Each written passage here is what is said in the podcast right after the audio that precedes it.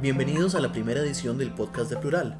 Aquí es donde compartiremos con ustedes las entrevistas y diálogos que tenemos de forma mensual con distintos artistas y creadores sobre los proyectos que cubrimos. Mi nombre es José. Y yo soy Raquel y seremos los que estaremos conduciendo las entrevistas con los diferentes creadores. Este mes exploramos el tema de intercambio. Desde pequeños somos receptores de energía e información buscamos descubrir cómo han representado diferentes creadores ese canje de conocimiento en su trabajo, así como los intercambios que han tenido efectos en su trabajo como creadores. Este mes les traemos entrevistas con el arquitecto y diseñador de escenarios Elías Conejo, la diseñadora de modas Elena Laticheva, Mariela Víquez y Joel Jiménez de Espacio Lumínica y Mariana Díaz, diseñadora textil. Arrancamos con Elías Conejo, que hoy nos cuenta sobre sus inicios en el arte, el proyecto de celular y sus proyectos actuales. Elías, muchísimas gracias por sumarte a esta primera entrega del podcast de Plural.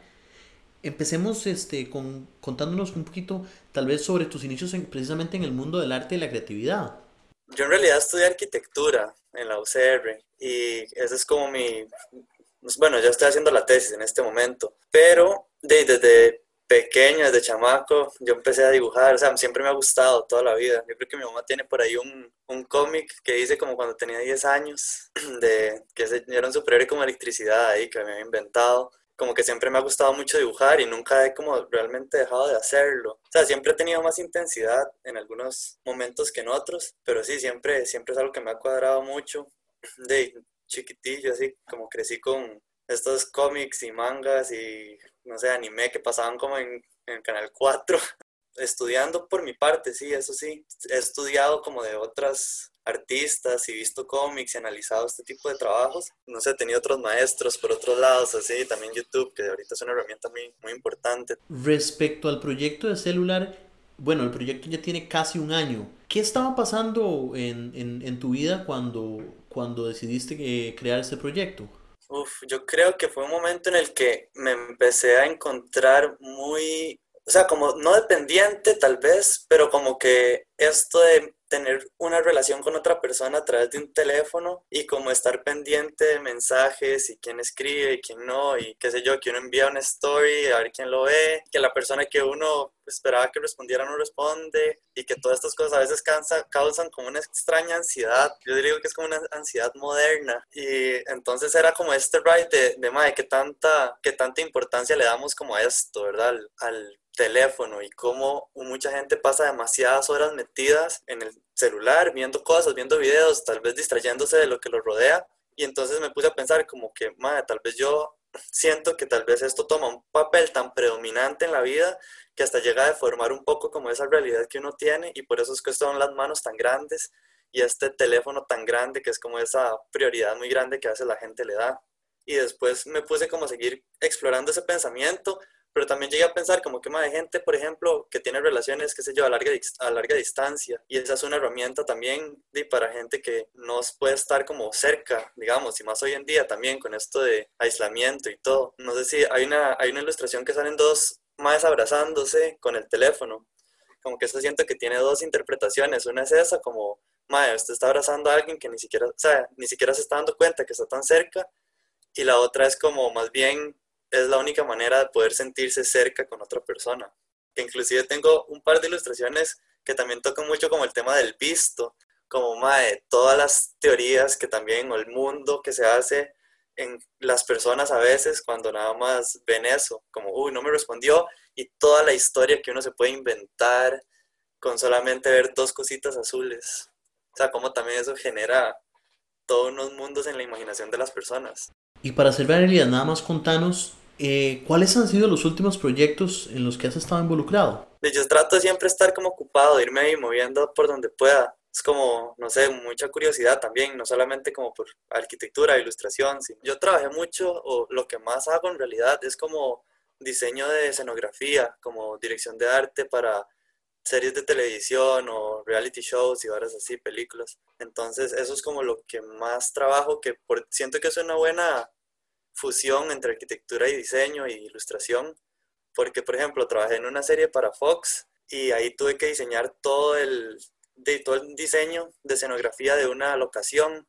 Se llama Snowfall, es una serie de FX es como cuando la CIA empezó a meter un montón de droga a Estados Unidos y cómo esto tuvo impacto en los barrios, digamos, negros de Estados Unidos y cómo todo esto se hizo a través también de Latinoamérica. Entonces es como la trama del, reality show. Entonces yo tuve que diseñar como una, un lugar paramilitar, digámoslo así, como una ruta donde trataban, donde mandaban armas y droga. Entonces tenía que diseñar como la aldea, digamos, como una aldea. Y entonces fue no solo diseñarla, sino también construirla, digamos, decorarla y ya el día de la filmación.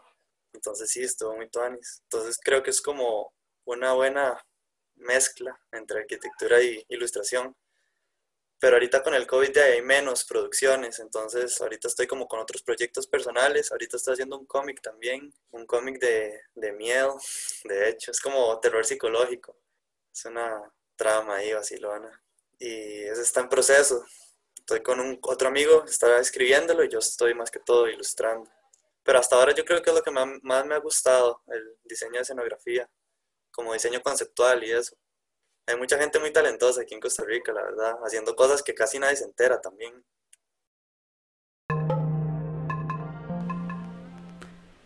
Elena Laticheva es una diseñadora de modas graduada de la Universidad Veritas, que nos presenta el teaser Delirio de Alexandra Laticheva, para el cual formó parte del equipo de trabajo como la encargada de vestuarios. Además, nos estará hablando del proceso de creación de su nueva marca, Heterocromía Hola Elena, muchas gracias por reunirte con nosotros el día de hoy. Contanos un poco sobre tu trasfondo académico y de qué trata heterocromía. Bueno, yo estudié diseño de modas en la Universidad Veritas. Desde pequeña como que esta idea de estudiar diseño de modas me gustó más que todo porque por medio de la moda siento que yo descubrí que eh, vistiéndome yo podía expresar o por medio de las prendas la gente puede expresar eh, como sus personalidades y sus sentimientos y demás que es como muy ligado también a la idea de los personajes. Actualmente básicamente como que lo que me estoy como encargando de trabajar es un poquito como iniciar mi marca, que le puse como nombre heterocromía.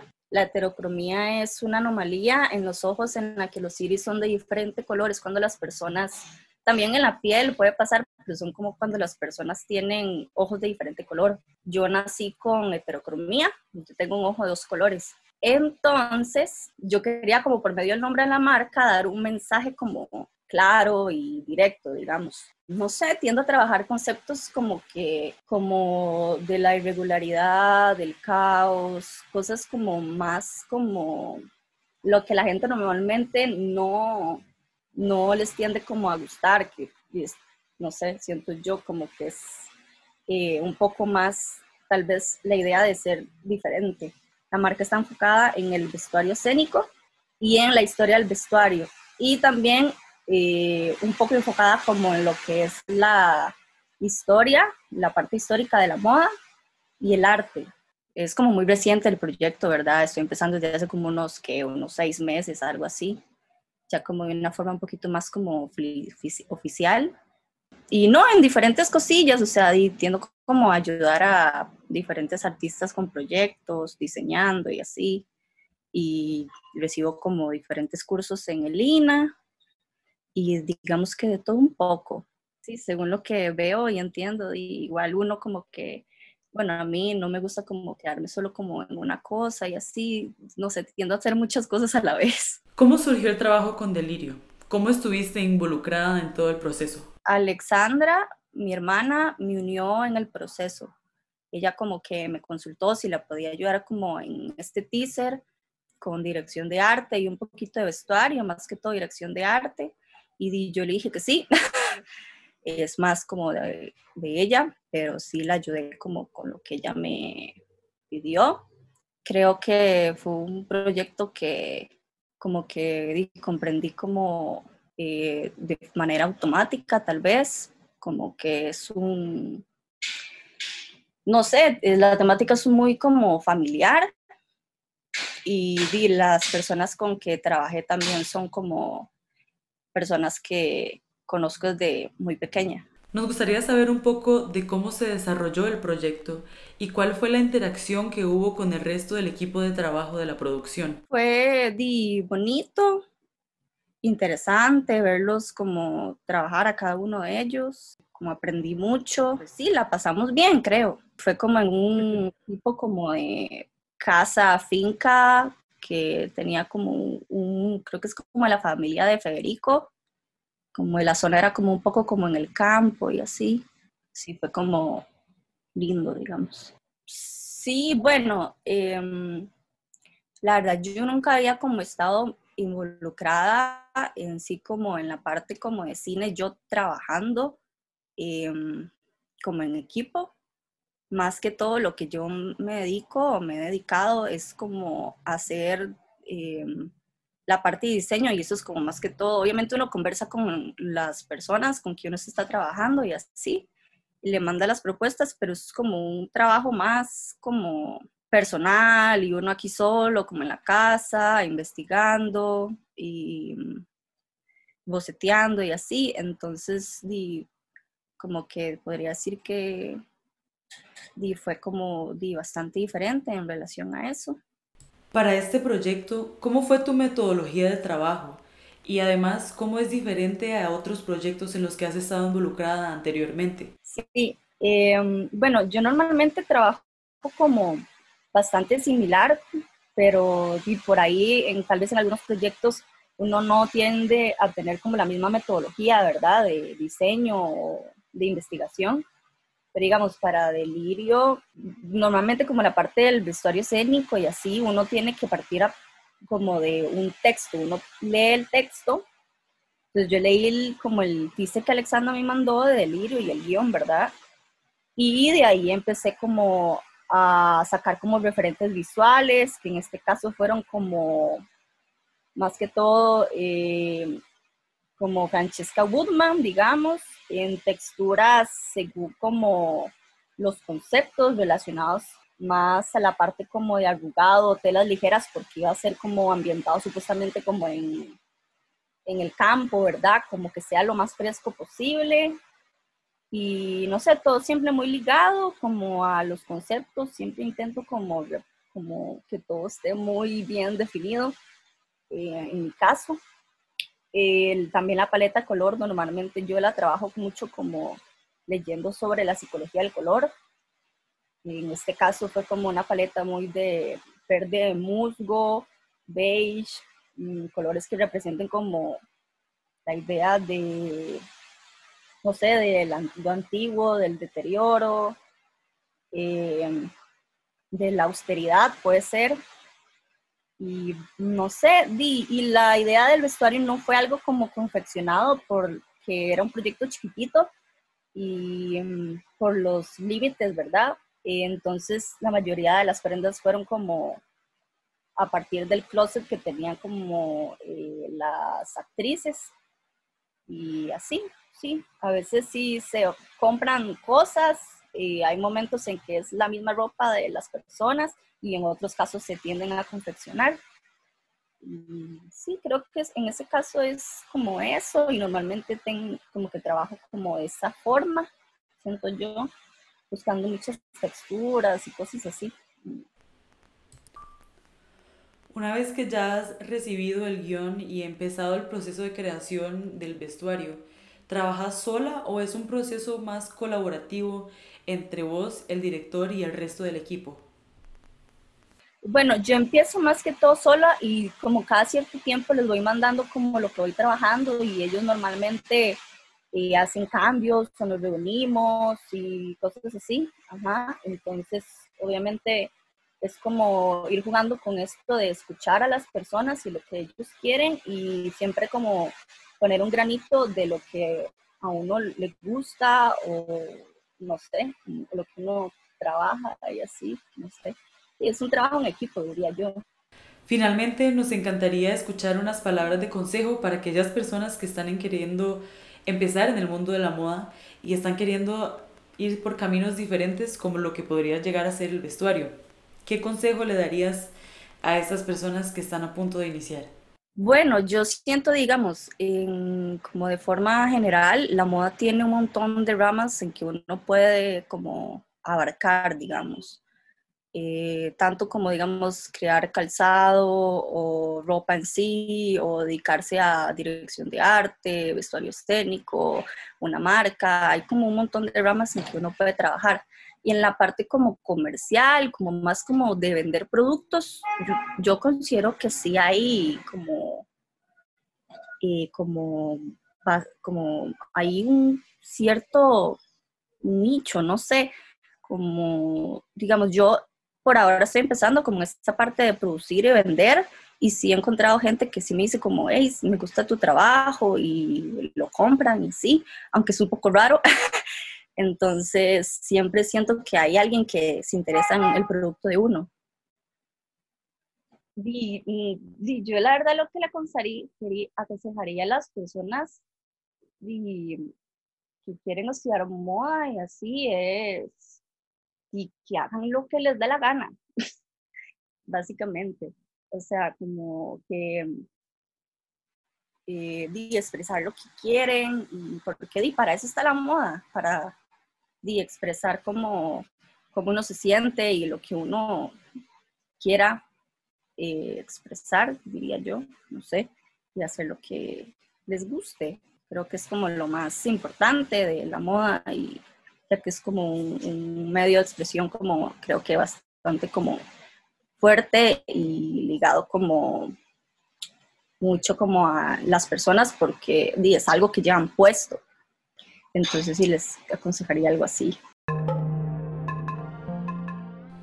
Para esta entrevista nos complace muchísimo recibir a nuestra querida amiga Mariela Víquez y a Joel Jiménez de Espacio Lumínica ellos acaban de celebrar la segunda edición del Festival Lumínica, que esta vez, pues por motivo de la pandemia, fue totalmente virtual. Entonces, este, bueno, Mari, yo un gusto recibirlos. Eh, Mari, si quieres contarnos un poco sobre, ¿verdad? Una reseña breve tal vez de qué es el Espacio Lumínica, qué es el festival, eh, y Joel, ¿cómo es que vos entraste para esta nueva edición de, del año 2020? Lumínica eh, tiene dos años como más formal, digamos. Antes de eso era como un espacio un poco más independiente, como de queríamos hacer otro tipo de cursos libres y como conversatorios alrededor de la imagen. Y ese proyecto se quedó un poco como en stand-by por Rebeca, que era mi otra mitad, que estábamos con Lumínica y yo. Y en eso, bueno, ya el tiempo pasó, me reuní con Juan Tribaldos y con Juan Diego, que todavía son parte del equipo. Juan Diego es administrador de empresas, entonces es el encargado de finanzas. Con la intención, ellos querían hacer como una agencia de fotógrafos en realidad y yo siempre estaba con esta intención de traer gente afuera para hacer más intercambios, revisión de portafolio, etc. Entonces, bueno, en eso surgió la idea de poder hacer como el festival, que fue la primera edición, que fue el año pasado, que tuvimos a Juno Calypso eh, británica y Andrea Martínez, Alberto, que también estuvieron en esta edición. Y bueno, lo hicimos presencial, fue mucho más pequeño, más trabajo, digamos, de producción, porque requiere más trabajo ir a recoger a los artistas, llevarlos, comer, etcétera, etcétera. Y bueno, fue como un buen inicio en realidad para lo que queríamos hacer. Para este segundo año, y pues la intención era reformular un poco lo que habíamos hecho en el primero, como que fueran más conferencias y no tanto talleres. Viene pandemia y tuvimos como una pausa y en eso ya yo les dije como estábamos ahí como en que no hablábamos y yo, hey chicos, ya necesitamos hacer algo, o sea, empezamos a reactivar de nuevo Lumínica, no podemos dejarlo morir y en eso empezamos como los con takeovers, como que empezamos a invitar a ciertos artistas que hicieran takeovers y ahí fuimos como reactivando de nuevo las redes. Y en ese momento Joel nos escribió al Instagram eh, y tuvimos una reunión como de tres horas, como que peloteamos un montón de preocupaciones, yo creo que fue más que todo eso, inquietudes, y, y de ahí fue como Joel después nos presentó eh, la propuesta para este año, y, y, de ahí ya le dimos luz verde y, y fue lo que pasó. Yo conocía la plataforma de Lumínica por el festival del año pasado pero es cierto lo que dice Mari, que de repente cuando uno estaba en redes este año, bueno, vino la pandemia y todo eso, y yo no recuerdo ver mucho de Lumínica hasta que una amiga de ese momento, que se llama Flavia, tuvo un takeover en, en el espacio, y a partir de ahí como que vi lo que estaban haciendo y, y bueno, ahí entran varios factores, que es el hecho de que yo en esos momentos, este año, debido a la pandemia, me dediqué a procesos que antes no había considerado. Esos procesos incluyen considerarme más allá de un productor de imágenes o un fotógrafo, un artista visual, también como un gestor en el campo de la fotografía. Entonces, a partir de eso, en pandemia, yo eh, fui aceptado a un programa eh, online de curaduría artística que tiene como sede eh, Alemania, en Berlín. Y es un programa que dura un año. En este momento llevo como tres meses, cuatro meses en eso. Y el objetivo de ese programa es desarrollar un proyecto curatorial al cual se le da seguimiento a través de este año. Y entonces, para ese momento, en ese sentido, yo sabía que Lumínica iba a ser un festival en el 2020, pero eh, bajo esa intención yo lo que quería era participar como un revisor de portafolio del festival eh. Pero pasó que de repente eh, hablé con Mariela, como dice, tres horas y comenzamos a hablar de qué estaba pasando con la foto en Costa Rica, eh, mi experiencia desde afuera. Y a partir de esa conversación pasaron unas dos, tres semanas donde hablábamos sobre el festival de una forma muy casual, como simplemente qué es lo que estaba pasando, hasta el punto en que llegó el momento donde seriamente hablamos y dijimos, este es un lugar donde podemos colaborar juntos, definitivamente. Y a partir de eso, Mariela me dio como la confianza enorme de darme el trabajo de considerar la parte conceptual de este festival, de cómo darle como un cuerpo de trabajo a nivel, de, a nivel creativo, a nivel conceptual al festival para que tuviera una estructura y que fuera producida por el equipo de Lumínica. Y básicamente así inicia todo. Eh, de mi parte, como que la gestión de esto tiene mucho que ver con que yo, gracias a, oportunidades que me han salido, he podido ser muy activo en festivales de fotografía de otros países. Eh, como fotógrafo, no como gestor, sino como fotógrafo. Así que he podido de alguna forma experimentar lo que significa festivales que ya están muy establecidos también y cuáles son las dinámicas que suceden en esos festivales. Eh, y básicamente todo eso. Así que yo entré en ese momento, comencé a ser el director artístico del festival y se dio eso por tres meses, de junio a septiembre, que producimos como todo, hasta ya el octubre, que arrancó todo el festival. A ver, de, de mi experiencia, al momento en que yo contacté con Mariela, yo también estaba un poco frustrado por el hecho de que mi trabajo a nivel personal estaba teniendo posibilidades en el exterior, en Latinoamérica, en Europa, en Asia, en diferentes lugares, y de repente sentía como un peso a la hora de decir, ¿por qué de alguna forma no puedo generar espacios o, estar en espacios vinculados al territorio donde yo trabajé mis proyectos, que es Costa Rica? Entonces, cuando yo contacté a Mariela, mi intención y, lo que hablamos, de hecho, en ese, en ese proceso fue cómo generar un espacio de visibilidad, no para mi proyecto ni nada vinculado así, sino para otros proyectos que yo sabía que existían, pero que no tenían esos espacios. Así que de repente el festival también se convirtió en una posibilidad de que existiera una plataforma local que tuviera una proyección regional eh, en Latinoamérica de artistas costarricenses que trabajen con la fotografía eh, bajo múltiples formas, pero que definitivamente yo estaba muy consciente que no existía y que esa era una prioridad que tenía que tener ese festival, ese festival que hicimos. Porque, a ver, parte del problema que sucede en la foto contemporánea en este país es que puede existir producción fotográfica, pero no existe una formación en cómo gestionar la parte que viene después de la producción. Que todas esas herramientas que son vitales, en mi caso, a partir de mi experiencia, son cosas que no existen a nivel de formación en el país. Así que de repente, a la hora de ver Lumínica, también vimos la posibilidad de traer artistas que tuvieran una, una multiplicidad de, de herramientas diferentes de cómo trabajan sus proyectos y no solo a nivel de lo que producen, como digo, sino a nivel de cómo los mueven después también. Chicos, tal vez cuéntenos un poco sobre cómo fue la dinámica de intercambio con los fotógrafos que venían a aportar para esta edición de Lumínica y lo que salió, ¿verdad?, de ese proceso de trabajar con ellos. A través de entrevistas que de cierta manera no eran las típicas entrevistas que tal vez uno puede ver de manera superficial en el ámbito artístico cuando tiene un poco de tiempo, un tiempo muy limitado para entrevistar a la persona que está produciendo. En mi caso, yo pasé un mes entrevistando a los 21 artistas locales, intenté también que las preguntas fueran muy específicas de su trabajo para gestionar también un proceso de inquietud, de, reflexión de los trabajos de cada artista también. Así que son entrevistas de cuatro o cinco páginas de texto de ellos hablando sobre sus procesos, que ya se convierte en un acervo no solo de, producción fotográfica, sino también de procesos fotográficos. Para nosotros eso es importantísimo, ver la foto como una serie de procesos que en parte no necesariamente tienen total correspondencia con los resultados, pero que inciden directamente en cómo esos procesos tienen que comenzar a discutirse, a hablarse, a fomentarse para que crezca el entorno costarricense a nivel de foto, ¿verdad? Sí, yo ahí quiero como añadirle como, o sea, Joder lo digo, pero como partes que me parecen importantes es que si ahora uno se mete a la página, es una galería virtual, ¿verdad? Básicamente, o sea, está haciendo casi una galería virtual de 21 artistas locales donde su única galería era Instagram y posiblemente no, digamos. Eh, no todos tienen su trabajo en Instagram, ¿verdad? O no todos de nuevo se han cuestionado como a raíz de las, de las preguntas que, que Joel les, les hizo.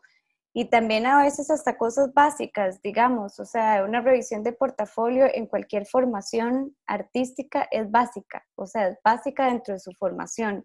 Así como uno hace o investiga o lee, la, la revisión de portafolio debería ser básica en la formación y eso no lo tuvimos nunca, digamos, ni en la U.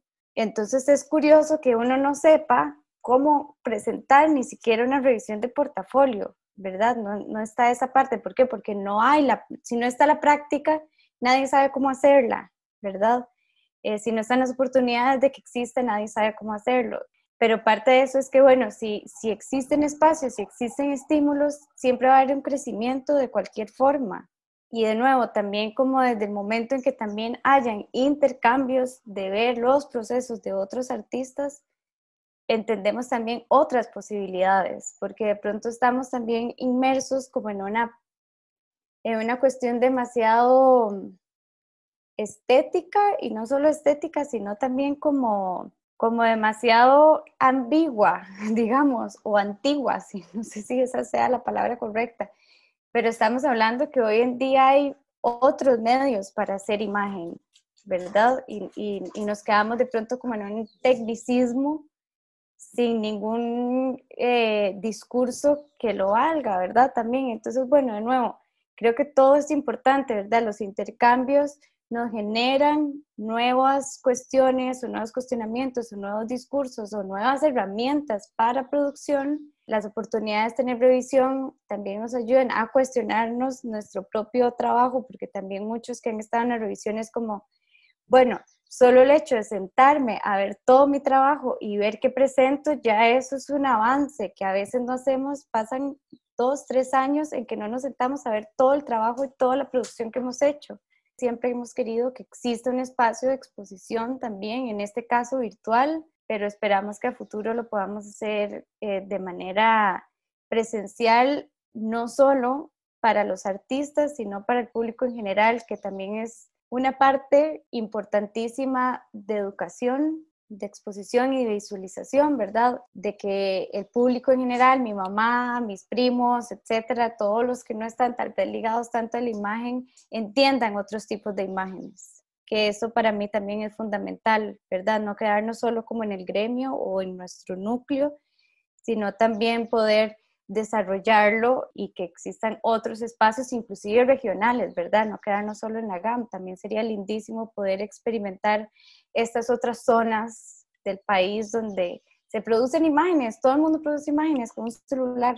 ¿Qué está pasando con todas esas imágenes, verdad? Entonces, bueno, eso tal vez es más a futuro porque lleva otros trabajos, pero también nos interesa poder desarrollar. Nada más para cerrar, preguntarles, ¿cuáles sienten que fueron los aprendizajes de este nuevo trabajo virtual que les tocó hacer con Lumínica y cómo marca ese aprendizaje los próximos pasos de, de Espacio Lumínica? El festival llegó en el momento oportuno, por dicha, en el sentido de que ya para octubre todos estábamos acostumbrados a las dinámicas de Zoom. Eso es vital, porque digamos, si hubiéramos hecho el festival antes, tal vez esa posición donde todavía estamos intentando entender qué significa esta pandemia para todos, hubiera sido totalmente diferente, pero llegamos en el punto donde ya era un hábito estar haciendo este tipo de cosas, como que en el chip de nosotros, como que ya dejó de ser extraño como estar dialogando de esta manera. Y eso, eso es importante por varios factores. Primero, porque permite que el festival lo logró, algo que nos comunicaron ayer, que, que es muy acertado también, que es el hecho que el festival permitió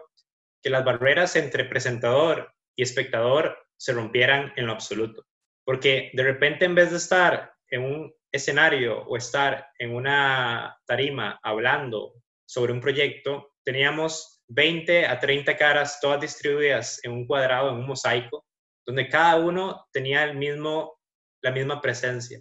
Y eso hace de que uno como espectador deje de ver la posición de, en este caso, los artistas, como si fueran más allá de uno, como si fueran casi imposibles de alcanzar, porque ya el diálogo es horizontal totalmente, ya el diálogo cambia y nosotros supimos aprovechar eso en varios sentidos también, por el hecho de que los artistas, como mencionaste al inicio, son artistas que ya tienen una trayectoria que yo llamaría una trayectoria media a temprana, eh, y eso fue una decisión muy consciente porque queríamos tener artistas que fueran emergentes también, que fueran artistas que estuvieran en sus procesos sin haber llegado a un desarrollo final de lo que estaban haciendo, que ya tuvieran un grado de exposición, un conocimiento sobre, sobre cómo difundir su trabajo, pero que tampoco fueran personas que estuvieran lejos del alcance de lo que tal vez uno espera o tiene una expectativa con respecto a ya personas.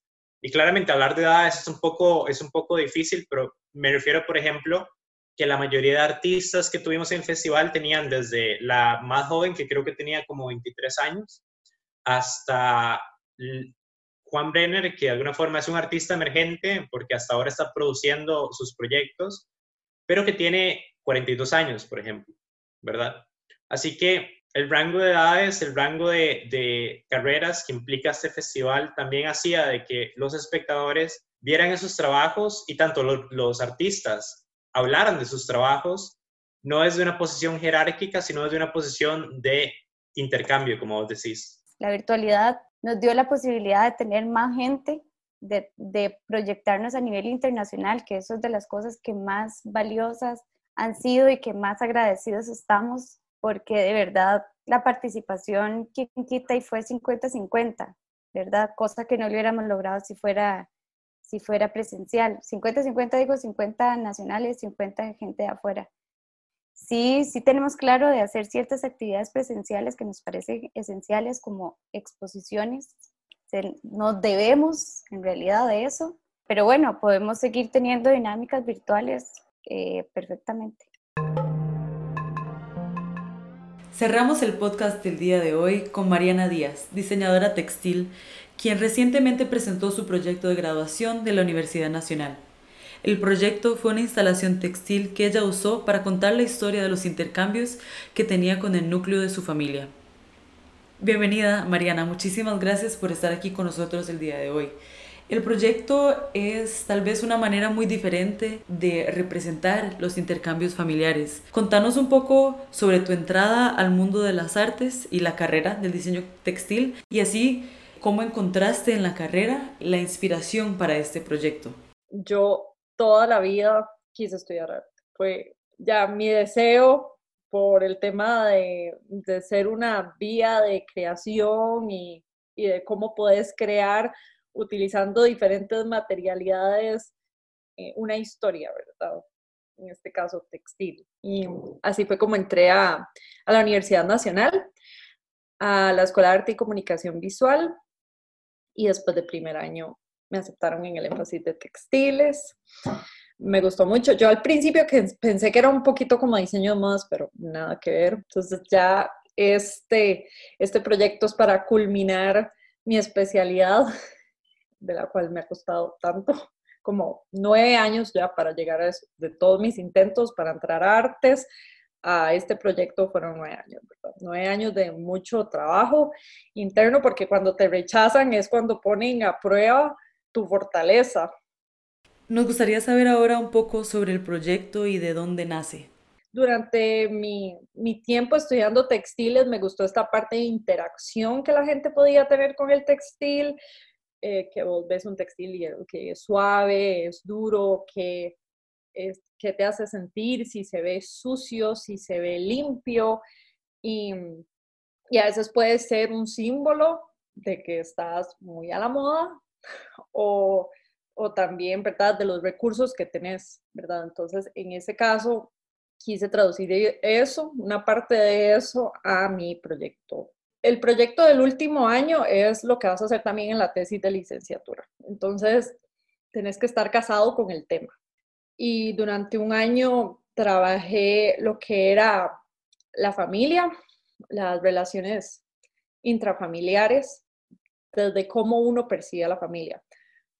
Vos percibes a tu familia de una manera, tu hermana de otra, tu mamá de otra manera, tu papá, ¿verdad? Porque todas son personas diferentes con experiencias diferentes. Bueno, entonces en este proyecto lo que hice fue desarrollar una escena familiar en un comedor.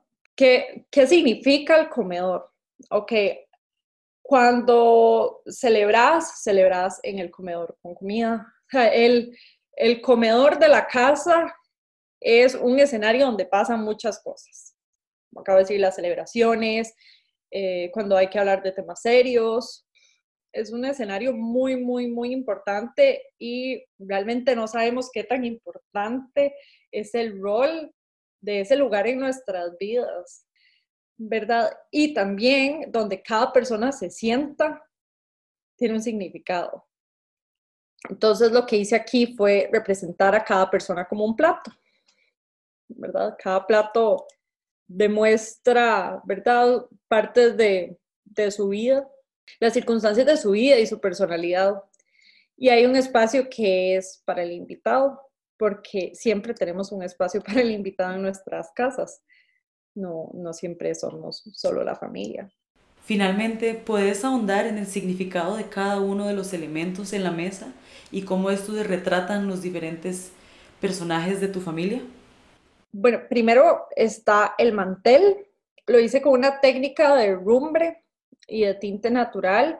Lo que el rumbre nos dice es que nosotros venimos de una familia que tiene muchas, que tiene muchas, muchas generaciones. Todos tenemos una historia transgeneracional. No, aparecemos, no aparecemos aquí de la nada. Luego, eh, Bahut es el sistema reproductor femenino, ¿verdad? Eso corresponde a mi tía materna, es una oda al sistema reproductor femenino. Eso es porque ella es sobreviviente de cáncer. Ella tuvo una lucha muy fuerte con su cáncer de endometrio. La figura que ves como con alambre, que es una cesta, esa se llama Q, es el plato de mi mamá. Tiene esos orificios porque ella es una persona transparente, pero muy estructurada. Entonces también tiene como esa, esa parte como tiesa, porque es como médica y es científica y es metódica, pero tiene mucho color porque también es muy creativa y tiene esa particularidad de que ella es muy suave en sus relaciones, pero ella es muy, muy rígida con sus límites, ¿verdad? Entonces la ves, la ves como, ¿verdad? Ves esa pieza y es esa pieza agradable que quieres llegar y, tocar como, ese también es un problema que tuve con eh, Bahut, con la pieza de la que estaba hablando antes, de que todo el mundo quería llegar y tocarla y ay, qué rico, se ve esponjosito, que esas, eso es algo también que las dos comparten, no, no se ve en la misma materialidad, pero conceptualmente está ahí. Está Masito, que es el plato irregular, el verde que tiene atrás fondo azul. Esa es mi abuela. Ella es la matriarca. Mi, mi abuelo se murió cuando mi mamá tenía 15 años, entonces ella tuvo que salir para adelante con dos hijas en una época donde había demasiado machismo, aunque mi abuela siempre ha sido muy avanzada para su época en cuestión del feminismo. Todo ese estrés le dio, por eso todo ese estrés le dio una menopausia temprana, que eso desembocó una osteoporosis prematura. Entonces, por eso puedes ver esas figuras con pasta maleable, la que tiene huequitos, porque ella tiene su osteoporosis en un nivel peligroso. Ella es amable, es un poco rígida, pero siempre está ahí, ¿verdad? La fuerte. Luego está mi plato. Mi plato es un comecocos, es el de origami. Lo hice con una técnica que se llama gomchi, es coreana, si no me equivoco.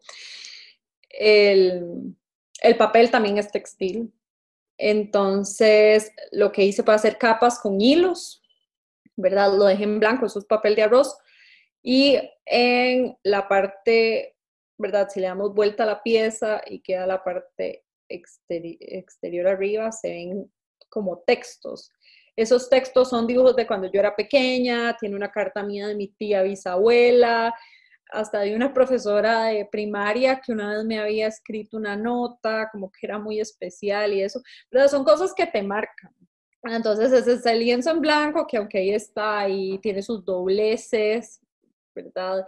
Este, puedes quitarle sus dobleces y puede llegar a ser otra figura, pero igual tiene esas marcas que nunca se le van a quitar, que son sus experiencias de vida y de cómo la gente alguna vez te dijo algo que te marcó, ¿verdad? Que no precisamente es algo malo, pero son marcas que te quedan.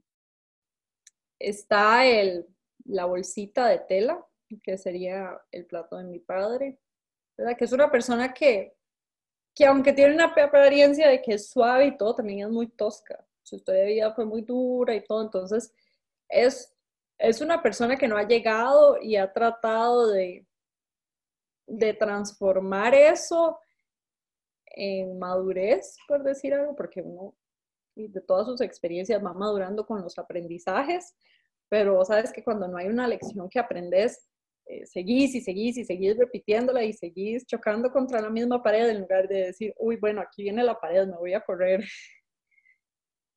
Entonces, por eso tantas rayas, ¿verdad? Tantas, tantas tiras de tela con, con el quemado en los bordes.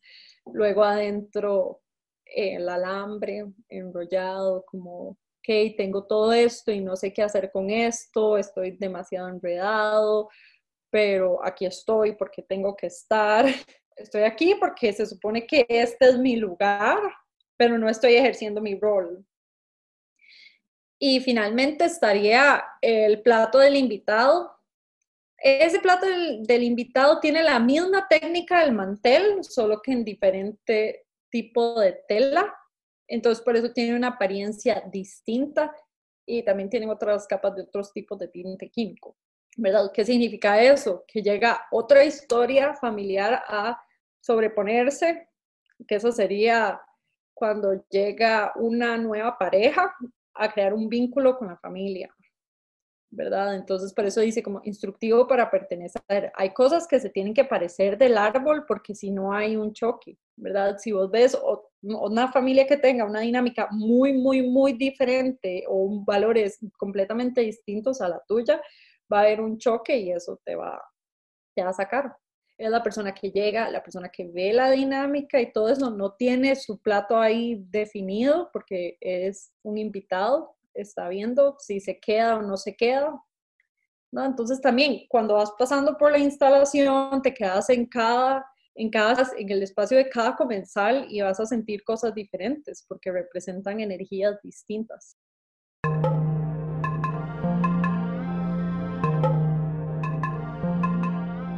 Nuevamente queremos agradecer a todos los artistas y creadores que están con nosotros mes a mes colaborando para que Plural tenga siempre contenido interesante y nuevo para nuestros seguidores. Los instamos a escribirnos a revistapluralcostarrica.gmail.com si tienen alguna colaboración o proceso creativo que les gustaría exhibir en nuestra programación mensual. Gracias por acompañarnos en esta primera edición del podcast Plural. Les recordamos que pueden encontrar los trabajos y más información sobre los entrevistados en nuestra programación de este mes en nuestro Instagram plural.cr.